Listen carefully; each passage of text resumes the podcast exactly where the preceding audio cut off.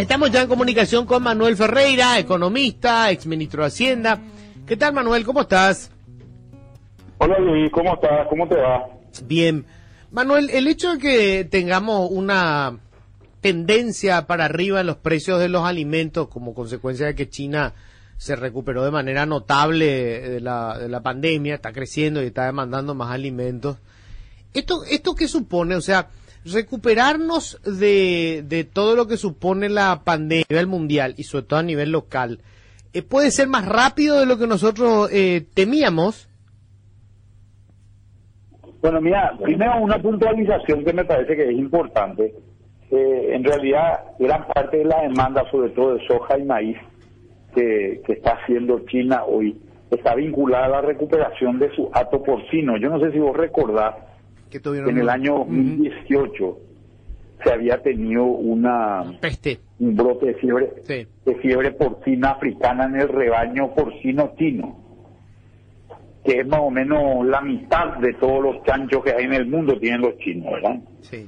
Eso se recuperó y pasamos de un sistema de granjas individuales, digamos, pasaron de un sistema de granjas individuales que tenían en China a un sistema de, de, de grandes grandes criaderos de cerdos que hoy tienen. Si vos pones en Google hoy y buscas granjas, eh, eh, criaderos de, de, de cerdos en China, ver unos edificios de 10 pisos, ¿verdad? Con, donde hay millones de cerdos, ¿verdad? Entonces, para, para generar forraje suficiente para estos animales, lo que hicieron, lo, lo que están haciendo, están recomponiendo gran parte de sus stocks de soja, sobre todo, y ellos tuvieron una opción en un momento dado y decidieron entre plantar soja y plantar maíz, decidieron plantar maíz, son productores bastante más importantes, pero en una ración más o menos vos necesitas el doble de carbohidratos que de proteínas,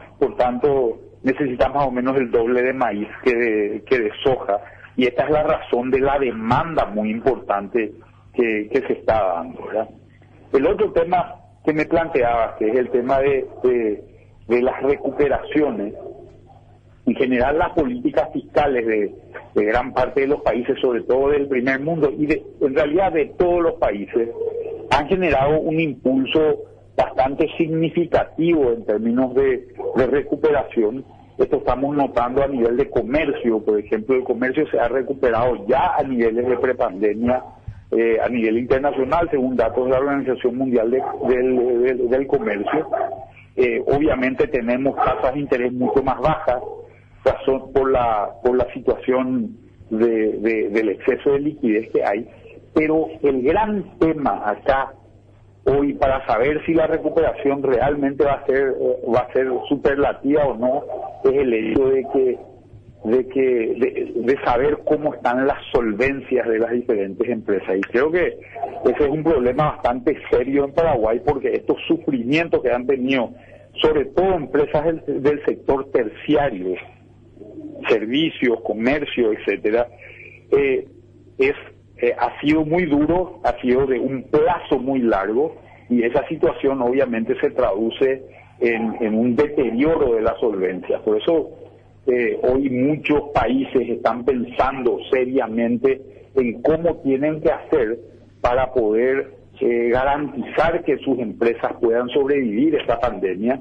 y con esa entonces están pensando seriamente en capitalizar empresas. Yo creo que nosotros deberíamos pensar seriamente qué hacemos con pymes, sobre todo en el sector secundario, en el sector terciario, de cómo ir empujando y cómo conseguir los fondeos para eso, porque hoy no eh, el refinanciamiento solo no es no, no es no es suficiente verdad creo que eh, esto se ha hecho en otros países. Fíjate cuando cuando en el 2008 viene la crisis financiera los Estados Unidos deciden capitalizar por ejemplo sus tres grandes automotrices de vuelta capitalizan los bancos o sea empiezan a darle solvencia y garantizan la solvencia del Estado de entidades que son muy importantes y que son en ese momento determinado las afectadas porque son las que generan empleo.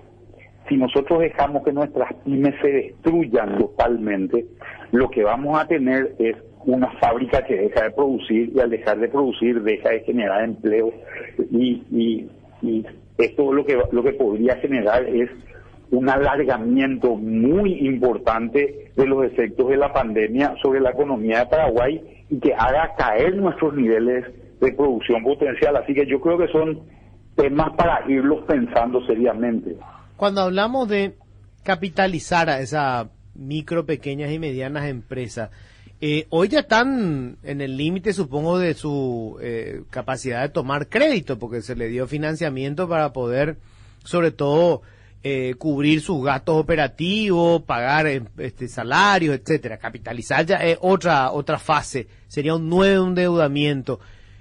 lo que estás planteando entonces supone, no sé, crear una ley especial que permita hacerle una concesión eh, eh, extraordinaria, digamos, en tiempo para, un, para que sea un préstamo de capitalización y no un préstamo operativo. No, yo no estoy hablando de préstamo, Luis. A ver, vos fondeas tu activo, de dos maneras podés fondear tu activo en una empresa. Una es a través de créditos, que es tu pasivo, y la otra es a través de capital, que es un aporte de capital. Pero, eh, ¿Qué es lo ah. que yo lo que, lo que planteo es pensar seriamente cómo el Estado hace aportes de capital en un número muy grande de empresas, de tal forma que estas empresas puedan mantener su solvencia en el tiempo. Esto es una donación de capital.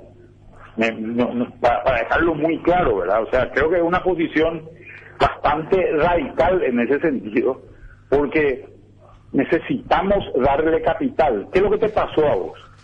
A ver, vos sos un restaurante, le doy un ejemplo, ¿verdad? Sos un restaurante que se cerró eh, durante un tiempo bastante largo, después se abrió, pero con una, con una, con una clientela muy reducida, muy pequeña, tuviste que despedir gente, eh, si vos tenías un capital, y digo cualquier número, de 100 millones de guaraníes, lo que empezó a caer es tus pérdidas se fueron acumulando a lo largo del tiempo y esas pérdidas te invirtieron tu patrimonio, el patrimonio que vos tenías, que era un patrimonio que vos habías puesto inicialmente para abrir ese restaurante y lo complementaste con una deuda, ese patrimonio desapareció posiblemente, o una gran parte de ese patrimonio desapareció. Entonces, básicamente, ¿qué es lo que hicieron países? Esto que te decía, esto le pasó a Chrysler le pasó a Ford en su momento en el año 2008. Y lo que hizo Estados Unidos es darle plata, no, no es prestarle plata, es darle plata y decir, yo te meto una cierta cantidad de dinero, mil millones de dólares, dos mil millones de dólares en esos, en esos casos para fortalecer tu patrimonio y es una donación del Estado. Lo mismo se hizo con los grandes bancos a los, bancos, a los grandes bancos no es que se le prestó plata, se le dio plata. Y yo creo que nosotros tenemos que pensar seriamente cómo vamos a hacer si es que no, hace, no tenemos una visión radical de esta de esta característica. Después tenemos que pensar seguramente cómo vamos cómo vamos a hacer, eh, cuál va a ser el mecanismo por el cual se va a tomar este tipo de medidas para fortalecer, esta, por ejemplo, este ejemplo, este pequeño restaurante y que, y que esta gente pueda volver a contratar a los mozos que tenía anteriormente y volver a generar eh, eh, un retorno determinado. Ahora, Obviamente esto debería afectar solamente a la gente que es formal. Claro, eh, es, terriblemente complicado nomás porque estamos hablando de, digamos, entregar dinero público a privados. O sea, digamos, si, si el restaurante recibió un dinero público, que sé yo, no sé, 40, 50 millones de guaraníes del Estado, el que tiene el carrito de Pancho también va a decir, che, yo también quiero que el Estado me dé plata, y el que tiene un taller mecánico también, ¿verdad? Es, muy complejo cómo, cómo entregar dinero público al, al, privado, cómo decidís a quién le vas a dar ese privilegio y a quién no. Es más, creo que inclusive, eh, no sé si es constitucional, ¿verdad? Plantea, es un subsidio, en definitiva lo que vos estás planteando es un subsidio, solo que en este caso ese subsidio se utiliza para capitalizar a la empresa. Sí, pero fíjate que vos me estás diciendo, estás utilizando dinero público para darle al privado. Como el subsidio. Hay montones de casos de eso que se han dado durante durante esta pandemia. ¿eh? Claro, el sí. programa Frutigó es dinero público que se le dio a los Claro, privados. claro, claro, el subsidio, sí señor. O sea, eh, yo, yo sí. El tema es el siguiente. Nosotros teníamos una estructura productiva prepandemia. Teníamos este restaurante que bien o mal seguía trabajando, ¿verdad? Eh, con sus problemas, con, su, con sus historias, etcétera, etcétera. Esto se acabó durante la pandemia. ¿Cómo va a quedar ese restaurante en la post-pandemia? Vamos a suponer que estamos todos vacunados y, y- y no hay ningún problema, pero ese restaurante seguramente vendió, tuvo que vender su terreno, tuvo que poner en venta su terreno, perdió todo su capital operativo, le comió el crédito, porque el crédito siguió generando intereses a lo largo del tiempo, y esa generación de intereses que se dio a lo largo del tiempo le impactó de manera eh, eh, de manera muy dura y le fue comiendo su capital. No pudo facturar, tuvo que seguir generando gastos, tuvo que seguir paga- pagando pagando cosas que le generaron que le generaron una pérdida operativa. Esa pérdida operativa te come tu patrimonio. No está clarito eso. Ahora, ¿cuánto dinero, de cuánto dinero estaríamos hablando, Manuel? Mira, no tengo el número. No, la verdad es que te mentiría si no tengo el número, pero si, si te digo que tengo el número. Pero voy a hacer un, un pensamiento, eh, digamos, irresponsable, por llamarlo de alguna manera, y voy a decir que, que el número es de 500 millones de dólares. Poniendo un número grande, ¿verdad? Mm. El, el tema es, yo creo que este tiene que ser más o menos el cálculo que tenemos que, que tenemos que hacer.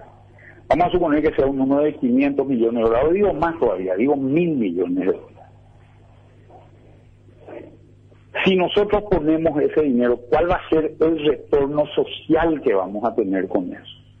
En términos de generación de mano de obra, en términos de generación de empleo, en términos de formalización, ¿y cuál va a ser el retorno financiero que va a tener el Estado por ese aporte? Retorno financiero, llámese, yo generaría ese tipo de gastos vinculado directamente a la formalización y la exigencia de formalización de la empresa. O sea, en algún momento dado podemos pasar una ley donde digamos, vos, nosotros te llegamos a pillar que vos no tenés trabajadores en IPS y te, te, te metemos una demanda penal del Estado y tenés que devolver toda esa plata. Cosas así, ¿verdad? Cosas que, que nos permitan en el futuro realmente generar un, un crecimiento. Pero el cálculo hay que hacerlo. A partir de estas empresas, acordate que las empresas hoy, pymes, en Paraguay, menos de 10 personas, generan alrededor del 90% del empleo en Paraguay.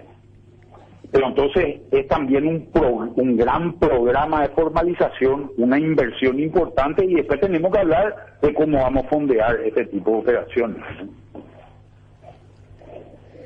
Sí, em, Manuel, me gustaría saber, eh, a ver, este eh, es otro punto que te quiero plantear, pero un poco a partir de esta pandemia del coronavirus, eh, de que lo primero que vemos laboralmente es que estimuló el trabajo digital, diríamos, pero hay un escenario que ustedes están estudiando en un escenario post-COVID y reconfigurar la economía paraguaya, por ejemplo, o por lo menos hacia dónde tenemos que apuntar en términos económicos y en términos educativos, por llamarlo de alguna manera. El mundo que se viene, o sea, esta pandemia nos demostró que es lo más importante. Eh, entonces, ¿ustedes están haciendo algún trabajo, alguna proyección, decir, bueno, por lo menos del sector privado, porque sabemos del sector público la prevención no está en el diccionario, pero ¿hay algún análisis que están haciendo en ese sentido del contexto post pandemia? ¿Hacia dónde tenemos que apuntar? ¿Hacia dónde tenemos que apuntar como economía, te referís? Sí. ¿Cómo debería ser la estructura productiva del país a partir de ahora? Exacto, sí. Bueno, mira, yo creo que en realidad lo que hizo la pandemia fue desnudar grandes problemas que ya que, que, que se olía que teníamos y creo que hoy se notaron muchísimo. Sí. Eh, el efecto más importante es el de salud, ¿verdad? Pero yo creo que efectos menos menos percibidos tal vez, pero tan tanto o más importantes son, por, ej- por ejemplo, el caso de educación, ¿verdad? El hecho de que los niños estén asistiendo a clases obviamente genera un impacto en, en, eventos de, desigualdad que va a ser muy llamativo en el futuro, ¿verdad? Y posiblemente una gran decepción escolar. Yo creo que el país debería, primero lo que, lo, que nosotros tenemos que hacer, me parece que esto tiene fases que son muy importantes. Creo que hoy lo que necesitamos es, vuelvo a decir, solidificar la la solvencia de las empresas paraguayas que teníamos y recuperarlas, por lo menos ponerlas al nivel a nivel de, pre, de, de, prepandemia. Esto nos va a permitir generar un esquema de empleo que va a ser importante. Pero eso no va a ser suficiente porque tenemos problemas estructurales previos que tenemos que resolverlos. Creo que hemos notado nuestra falta de inversión en el sector sanitario y, y esta es una falta de inversión que se tiene que, que se tiene que plantear, tenemos que revisar todo el esquema de financiamiento de la salud que tenemos, porque hoy tenemos alrededor del 25% de la población en un sistema autofinanciado, que es el sistema básicamente de la seguridad social que te ofrece IPS o que te ofrecen los seguros privados, y tenemos un gran sistema con financiamiento público y tenemos una población también que va envejeciendo con el tiempo, con lo cual el costo de ese sistema es cada vez más caro.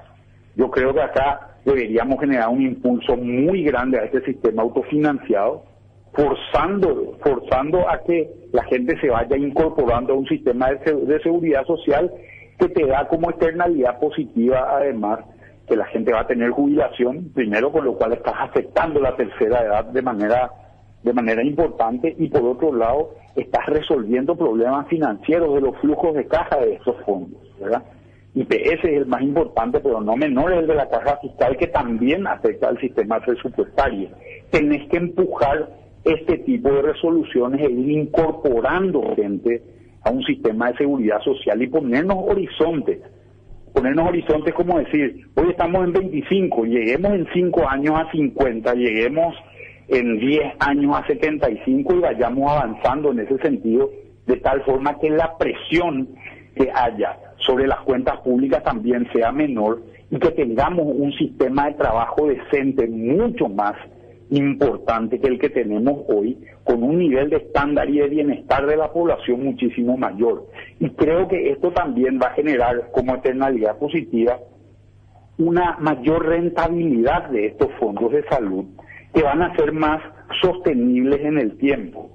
Eh, nosotros habíamos hecho ejercicios sobre sobre este sobre estas proyecciones y creo que hay ejercicios muy muy largos de muy larga data hechos por el BID, por el Banco Mundial y por otras entidades que realmente te demuestran este tipo este tipo de cosas, ¿verdad? Y si además estamos empezando a sumar, fíjate que hoy nosotros tenemos una presión tributaria del orden del 10%, pero cuando vos haces la presión tributaria de una empresa, la presión tributaria está más o menos en alrededor de 21%.